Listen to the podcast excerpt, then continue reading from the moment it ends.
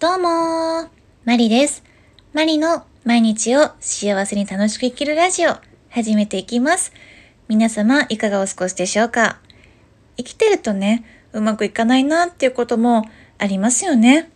それは、プライベートであったり、えー、仕事であったり、いろんなことがあります。えー、そんな時には、まず自分の状態をしっかりと把握することが私は大事だと思っています。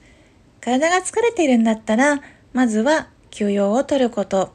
気持ち、えー、気力が、えー、疲れているんだったら、えー、まずは自分の気持ちが上がる、え時間を作ってあげること。私の場合は、えジョギングをしたり、本を読んだり、映画を見たり、友達とご飯に行ったり、え手作りでね、何か料理をしてみたり、そういうことが癒しの時間になっています。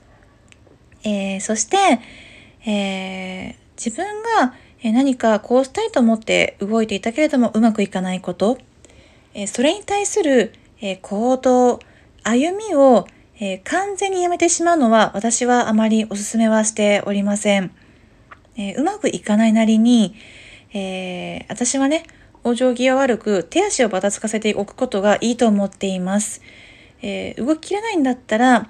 えもうちょっと元気になったら、えこういう行動をしようっていうふうに、例えばそれを箇条書きに書いておくとか、えうまくいかないなりに、こういうことは自分の中でやっていこうっていうふうに決めて、えー、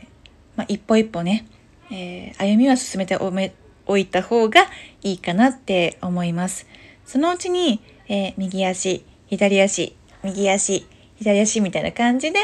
どんどんね、スピードが上がっていって、えうまくいくかもしれないので、えそうなったらもうこっちのもんです。なので、それまでは、えー、耐える時だと思って、えー、まあね、地道にね、えー、行動していくいくのがいいんじゃないかなっていうふうに私は思っております。それじゃあ、またね